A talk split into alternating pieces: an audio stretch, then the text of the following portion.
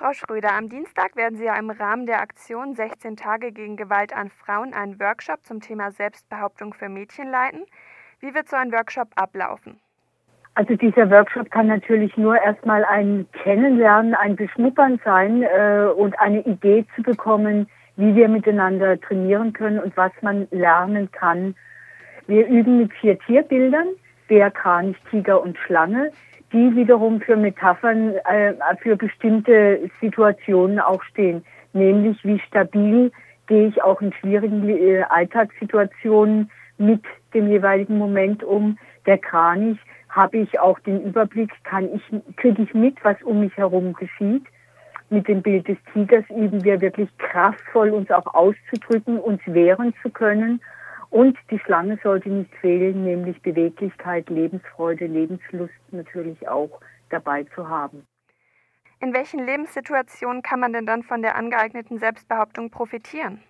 In jeder. Ob ich da jetzt in der Schule ähm, in mein, wie ich in meinem Unterricht bestehe, genauso wenn ich äh, Stress habe mit anderen Mädchen oder Jungs, wenn ich auf der Straße bin, egal in welcher Situation, ich kann überall, ist es wichtig, mich äh, behaupten äh, zu können. Und wenn ich mich behaupten will, muss ich erstmal auch meine Aktionen und Reaktionen kennen und äh, meine Körperwahrnehmung kennen, um dann eben entsprechend umzugehen mit schwierigen Lebenssituationen, die mich jeden Augenblick natürlich einholen können.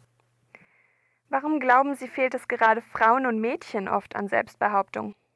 Ich glaube, dass es nicht nur Frauen und Mädchen fehlt, sondern genauso den Jungs auch. Ich denke, Jungs brauchen genauso ein Training.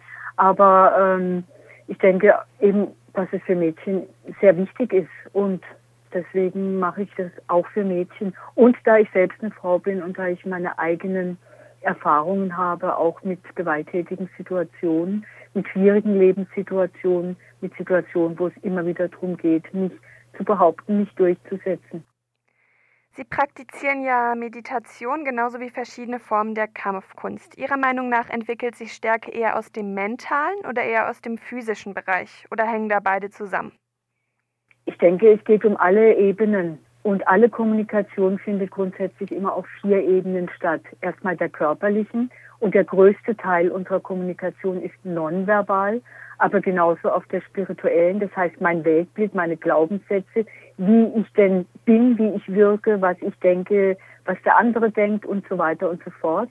Genauso aber auch die kognitive, das heißt die Dinge beim Namen nennen zu können, mir Gedanken zu machen, die emotionale Ebene spielt natürlich eine Rolle. Das heißt, wie gehe ich in eine Situation hinein? Behaftet noch mit dem Stress von vorher oder gehe ich frisch in eine Situation rein? Äh, was für ein emotionaler Zustand hat mich gerade gepackt? Das spielt alles eine Rolle. Deswegen findet das Training eben auf allen Ebenen statt. Aber wir lernen durch den Körper, Dinge uns bewusst zu machen, um sie dann beim Namen zu nennen, damit wir sie, wenn es angesagt ist, auch verändern können.